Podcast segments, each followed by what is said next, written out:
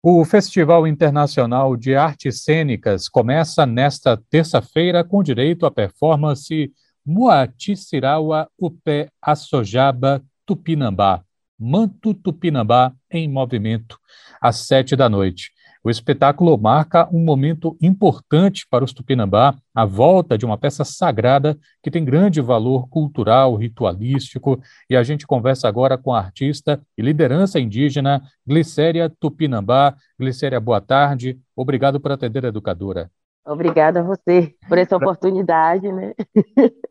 Antes da gente falar da performance, é, eu queria entender o que é o manto tupinambá e a importância que ele tem para a comunidade? Então, o manto tupinambá é uma veste sagrada é, que é usado pelos pajés e também pelas magés, pelas mulheres indígenas, né? Que tem o dom da cura, que trabalha com os rezos, né? Que são parteiras, benzedeiras e os pajés que faziam os rituais. Eles eram utilizados no ritual antropofágico. Então, era específico o uso, né? Não era qualquer pessoa que podia usar esse manto. E aí tem as gravuras que as pessoas mais conhecem, que é dos desenhos de Hans Stalin, né? E esses mantos se encontram na Europa. São 11 mantos, são dentro desses 11 são dois quadros pintados até por mulheres, né? Usado por mulheres e pintado por mulheres, sendo que elas são da realeza, né? Da época, né? E eles são levados esses mantos para a Europa. E alguns mantos foram roubados, presenteados.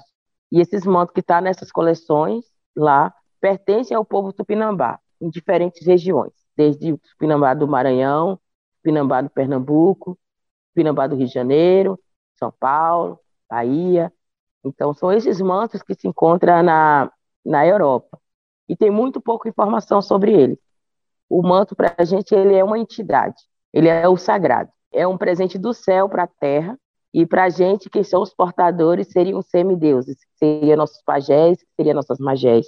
O manto ele lembra muito as nossas constelações do céu, porque no céu existe uma malha, né? Aquela malha que tem esses pontos que são as estrelas. E quando ele vai para a Terra, ele, os pássaros, que Tupinambá dominava a arte plumária, e essa parte aí, aí você vai perceber que essa malha do céu encontra na malha da pele do pássaro. Quando você vai ver a pele do pássaro, o Pinambá reporta para a malha do manto, porque cada pontinho, cada malha que existe na, na, na pele do pássaro é representada pelo trançado, pela trama que o manto. Então, observamos também que vários mantos que estão lá têm uma história, têm uma memória, e ao ver esse manto pessoalmente, né, a primeira eu tive a oportunidade em 2018 ver o manto pessoalmente, que foi o da reserva Quebra ali, e o manto falou comigo, né? E esse falar comigo, eu trago o manto de volta comigo. Ele é uma obra que tem que ser feita pela mão de toda a comunidade, desde as crianças, das mulheres, dos jovens, dos mais velhos, e ele atrela esses saberes, né? Então, é muito rico. Falar do manto, eu vou falar que é infinidade de falar tanta coisa, porque eu sou apaixonada, né? Eu amo. Deu para perceber. Bom, você já explicou bem assim o que que é o manto. Eu queria entender então como fazer do manto a base de uma performance artística, como vai ser o caso do FIAC? Então, o manto, né, ele precisa ecoar a sua existência sobre a Terra, porque é um patrimônio brasileiro dos povos indígenas. A memória do povo brasileiro é apagada a cada dia. E aí, quando você traz um manto tupinambá numa performance, para as pessoas entenderem que esse país em que existem os povos indígenas, que o Brasil é o Brasil do cocá também, é o Brasil do manto, é do povo tupinambá, e que a gente estamos presentes vivendo, a gente está lutando para que a, a natureza se mantenha em pé, corra os nascentes dos rios, que a gente preserve para poder existir o manto. E o manto, para existir, precisa do território. E nessa performance que a gente traz o manto em movimento, porque a gente tem um manto parado, congelado na Europa por séculos, né, por décadas. E aí a gente traz o um manto nesse outro olhar em movimento, com as cores não as, as cores do, Guará, do Guará, mas as cores que a gente tem hoje do território, e as pessoas dão uma olhada, tentar ver esse contato do colonizador, porque a gente vai estar descolonizando esse pensamento, esse imaginário, e quanto que essa luta vem ocorrendo da permanência, da existência, da resistência dos povos indígenas. e não olhar os nossos adereços, nossa cultura, simplesmente como um artesanato. E a gente tem um algo sagrado. Os nossos cocás, nossos trajes, eles são a indumentária sagrada. E as pessoas banalizam, né, vai leva para alegoria. E aí o manto está sendo apresentado com essa performance através da arte, da fotografia, através dos gestos, dos movimentos, em outra proporção, é para mexer nesse imaginário dessas pessoas, para poder saber como ele se sente com a representação da cultura raiz, da cultura brasileira e da cultura dos povos indígenas, dos povos originários. Bom, eu estava até dando uma olhada aqui, Glicéria, né, na, na, nas informações é, divulgadas pelo FIAC, né, que o manto vira uma imagem, é, uma imagem digital que é projetada em construções emblemáticas de Salvador. Estou né? falando aqui com Glicéria Tupinambá, ela é uma das lideranças da aldeia Serra do Padeiro, que é uma terra indígena tupinambá de Olivença. Ela é professora voluntária do Colégio Estadual Indígena Tupinambá Serra do Padeiro e ela fez o documentário Voz das Mulheres Indígenas de 2015 ao lado de Cristiane Julião do povo Pancararu, que foi premiado no Festival Cine Curumim na edição de 2017 por causa da atuação dela na luta pela terra, ela foi encarcerada junto ao bebê de colo em 2010. E isso, enfim, repercutiu bastante. Isso tudo que eu estou falando para vocês consta da apresentação da Glicéria sobre uma outra coisa.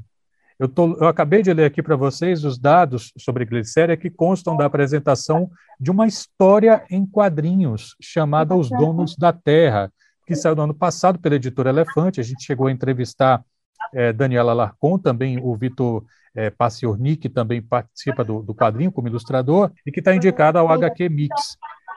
Esse preâmbulo todo, Glicéria, é só para dizer que eu estou falando com uma entrevistada que está fazendo uma performance no FIAC, fez um filme lá atrás e ainda fez um quadrinho. Eu queria que você falasse um pouquinho sobre o que é que é, motiva você atacar, digamos assim, por tantos campos de atuação artística para trazer os temas que são tão caros para você. Obrigado, né, por estar tá vendo aí a minha vida. Tenho orgulho por onde eu passei, pela minha formação de liderança do meu povo, de trazendo comigo essas marcas, né? É interessante saber como a arte chega, né, em vários lugares. É, a gente tenta, através da oralidade, através de ocupar alguns espaços, para levar a história, né, a luta do povo. E aí a gente desconstruir esse imaginário colonizado, né, todas essas histórias que foram contadas no livro didático, levaram para a escola e que percute até os dias de hoje o imaginário do povo brasileiro, né, e além disso. E aí, com esses espaços que são abertos através é, da literatura, através da arte, através do audiovisual, a gente consegue é, desconstruir esses estereótipos, né? E é um meio também de fazer denúncia, né? O quadrinho, a gente traz o quadrinho em forma de sete histórias, e essas histórias vêm abordando diversos aspectos, até o, as histórias mais simples, né? Que é os nossos casos, nossas, os nossos credos, nossa, que nós acreditamos, principalmente da caipora, a gente traz a violência, o qual os caciques e liderança foram, foram presos por conta de uma defesa do meio ambiente, né, de uma extração ilegal do, do areal, em que os, pessoal, os meninos foram, foram detidos, e como a comunidade reage né, em relação a isso. Então, são histórias magníficas, né? E que as pessoas têm que ter o, acesso, o contato com essas histórias, conhecer como é que é a luta dos povos indígenas no dia a dia, Aí a gente traz a voz das mulheres indígenas, que é um documentário que traz várias caciques, várias lideranças falando sobre o papel da mulher indígena, que a história deve essa lacuna para as mulheres indígenas. Ele não conta, ele não relata. A história das mulheres indígenas sempre é maquiada, né? As pessoas sempre, sempre têm um olhar pejorativo para a relação das mulheres indígenas, nunca no olhar em que essas mulheres são aguerridas, que essas mulheres ocupam esse espaço e eu trago aqui a, a pessoa de Joênio Wapichana, que é a nossa primeira deputada federal, né, que está lá em Brasília lutando para defender nossos direitos. Nós temos a pessoa de Soninha Guajajara, que foi a candidata a vice-presidente desse país pela primeira vez. São mulheres potentes, né, as mulheres que estão representando. A gente também teve outras parentes, Pataxó, Gomes e Arissana, que trabalham muito bem na questão dessa arte, que foi formada aqui em Salvador. Tem um orgulho, né, para os povos indígenas no Brasil. Então, a gente tem vários artistas indígenas que estão tá, é, ocupando esse espaço, chegando nesse espaço agora, né? estamos sendo pioneiros, né? estamos chegando agora, somos os primeiros a chegar, porque a gente nunca teve esse espaço, a gente sempre teve que lutar e garantir a sobrevivência dentro do território, se manter vivo. E aí agora a gente está tendo a oportunidade de estudar, de chegar nas universidades e entrar nesses espaços que a gente não conhecia para levar a linguagem, levar a nossa história, levar a, nosso, a nossa identidade, né? E eu fico muito feliz quando a gente tem esses espaços e as pessoas recebam a gente de braços abertos, que essas portas estejam com escancarada, que permita que os povos indígenas cheguem com seu cocá, com seu genipapo, com seu urucum e venha colorir com as nossas histórias, com a nossa fé, com o nosso jeito né, de ser e mostrar para a gente que nós estamos aqui presentes ainda, por mais que levou esse tempo todo de, de violação de direito, e nós estamos aqui marcando essa presença. Uma última pergunta. Você falou muito sobre as lutas. Neste momento, o Supremo Tribunal Federal está analisando a constitucionalidade ou não do chamado marco temporal, que estabelece que o reconhecimento de terras indígenas vai ser feito para aquelas que estavam ocupadas desde a promulgação da Constituição de 88, ou seja, depois disso, terras ocupadas depois disso não estariam passíveis de demarcação. Está sendo bastante discutido a constitucionalidade disso. O ministro Alexandre de Moraes pediu vista do processo. Queria saber de você o que é que você espera da, uh, até do, do, Supremo Tribunal Federal. Então, existe um pacote, né? A gente chama o pacote anti-indígena, né? E ele, essa, essa lei, principalmente, ela mexe com a questão memorial dos povos indígenas. Eles querem demarcar, arranjar um marco um marco até onde você vai ser indígena, quem chegou primeiro, quem estava lá. Se for usar esses marcos, já tem um marco histórico, já tem a carta de Perovaz de Caminha, tem cartas até dos viajantes, dos, dos piratas, né, dos comerciantes que já conheciam o Brasil. E o que eles mais querem ainda não é só essa questão da memória, mas na questão do uso exclusivo que está dentro da Constituição. Eles são é um projeto é, anticonstitucional porque é bem claro o nosso artigo 231 da Constituição que, que é para dar reconhecimento aos nossos usos, costume, a língua, a crença e nosso jeito de se organizar. E eles querem que chegar qualquer empreendimento, qualquer empresa mineradora, entrar dentro das terras indígenas, que é a única, se você for pegar no satélite, e você vai pegar o mapa, você vai ver que as áreas que estão preservadas, que tem mata em pé, que tem minério, que tem tudo isso, são as áreas que estão na mão dos povos indígenas, que estão lutando para que mantenha essa floresta de pé. E eles querem tornar isso tudo em, em soja, em plantio de soja, para criação de gado, mas a gente fala, todo o pau-brasil que existia aqui foi tirado para esse desenvolvimento. Cadê o desenvolvimento? Todos os jatobá foram tirados para um tal de desenvolvimento. Cadê o desenvolvimento? Agora vai-se aos minérios, cadê esse desenvolvimento? o que resta ainda de preservação que existe dessas reservas, né, estão dentro das áreas indígenas e ou das áreas de pequenas dos povos, de comunidades tradicionais. E aí eles têm interesse sobre essas áreas. E não existe, existe uma, uma lei, né, que eles são signatário, que é da OIT, a Convenção 69, em que dá esse direito da consulta prévia informada. E eles não querem fazer essas consultas, eles dizem que é algo de relevância para o governo.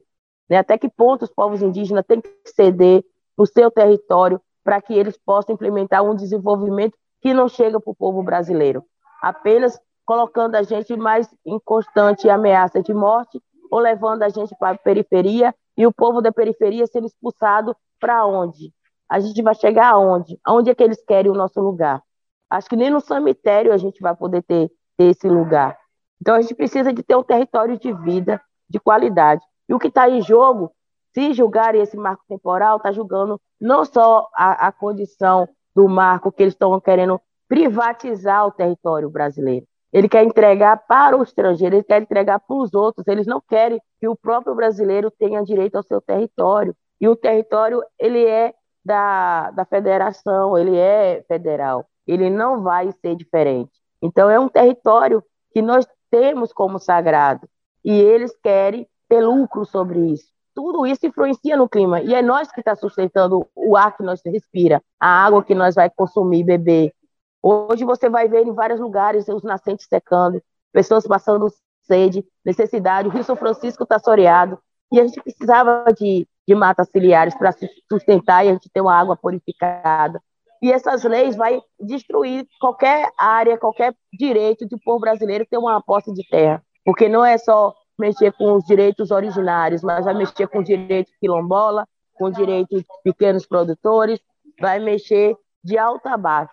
Eu quero agradecer muito aqui pela gentileza da Glicéria Tupinambá, ela que falou um pouquinho com a gente a respeito do, da performance que ela vai apresentar pelo FIAC, o Festival Internacional de Artes Cênicas. Às sete da noite você vai poder conferir o, uma performance da Glicéria Tupinambá, que tem como centralidade o manto Tupinambá em movimento.